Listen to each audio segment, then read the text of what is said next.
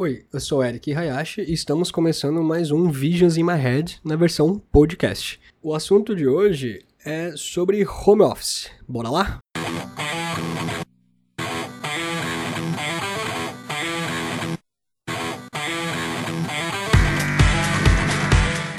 Bom, a gente está em tempo de quarentena e de fato trabalhar em casa é a nossa melhor opção. Ficar em casa e poder trabalhar, né, caso a sua empresa e o seu trabalho permita, é a melhor coisa que você faz. Mas não necessariamente todo mundo está preparado para isso.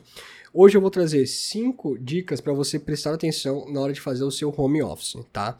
Primeira dica é sobre rotina e vestimenta. É importante você manter uma rotina de trabalho, decidir qual horário que você vai começar e de fato qual horário você vai terminar. É muito comum a gente por estar em casa, a gente não ter tempo de deslocamento, a gente meio que acabar ou dormindo demais ou estendendo demais o trabalho. É importante você manter um horário fixo até que para você também consiga entrar no, entre aspas, modo trabalho. A outra coisa que tem a ver com a rotina também é a vestimenta. É bom você continuar mantendo o hábito de acordar, tomar um banho, escovar o dente, mas também se vestir apropriadamente para trabalhar. Não ficar com pijama, não ficar de moletom, roupas muito relaxantes faz com que você acabe não se focando de fato aonde precisa. Obviamente, não, se você trabalha de terno e gravata ou roupas mais sociais, você não precisa colocar o conjunto completo, mas coloque uma roupa para que o seu corpo e sua mente também entenda que você está nesse modo de vamos trabalhar. A segunda dica que eu dou é com relação à ergonomia. Não vou entrar em tantos méritos de quais periféricos, quais são as melhores opções para você ter o seu setup de trabalho em casa, mas sempre é muito importante você prestar atenção na forma que você está sentando na cadeira, e aí não entrando no mérito também qual é a melhor cadeira. A melhor cadeira é a que você tem e você adequa ela para que fique realmente confortável, mas também que você tome cuidado com relação à altura, se você trabalha com computador principalmente, a altura da tela, o ideal é que ela fique na altura dos seus olhos, e se for possível, utilize um teclado e mouse externo. Tente evitar utilizar o teclado do, do, do seu notebook, se for o caso. Ergonomia dele na posição não é a das melhores, você vai sentir muitas dores depois disso, então o ideal é que você consiga, dentro do que você tem dentro de casa, gerar essa ergonomia. Então, empilhe alguns livros, deixe a tela mais alta,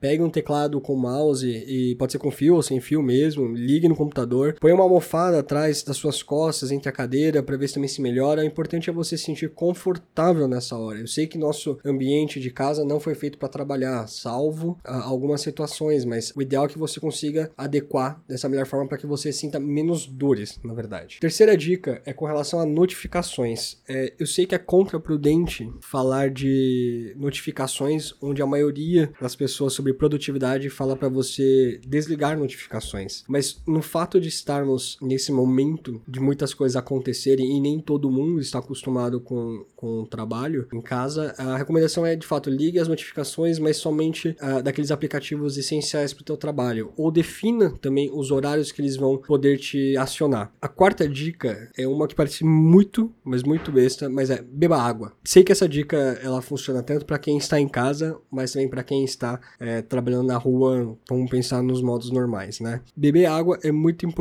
você se mantém hidratado, consequentemente você se mantém mais focado nas coisas que você precisa fazer, independente se é uma atividade criativa ou uma coisa mais operacional. Mas é importante manter-se hidratado, então beba bastante água. A última dica, também lembrar de fazer pausas. Nesse aspecto, eu recomendo, eu vou deixar o link do, desse artigo que a gente fez há muito tempo, mas com relação à técnica Pomodoro, onde consiste em ciclos pequenos de execução, de operação, de é, desenvolvimento dessas suas tarefas, mas também pequenos, pequenas pausas que você faz entre esses ciclos de execução. Importante você ter essa pausa também para você não se sobrecarregar. Então é muito comum, como eu falei lá no comecinho, a gente acaba estendendo e acaba forçando a ficar muito online, muito tempo trabalhando, o que for então é importante fazer essas pausas. Não é bem uma dica, é mais uma sugestão. Há uns 15 dias atrás, quando de fato começou a estourar essa questão do ficar em casa e trabalhar em casa, eu fiz um compilado no blog com alguns outros artigos, vídeos e infográficos sobre trabalho remoto também. É, algumas delas falam muito sobre ferramentas, comunicação, então se você está tendo alguma necessidade, também vou deixar o link desse artigo. E no mais,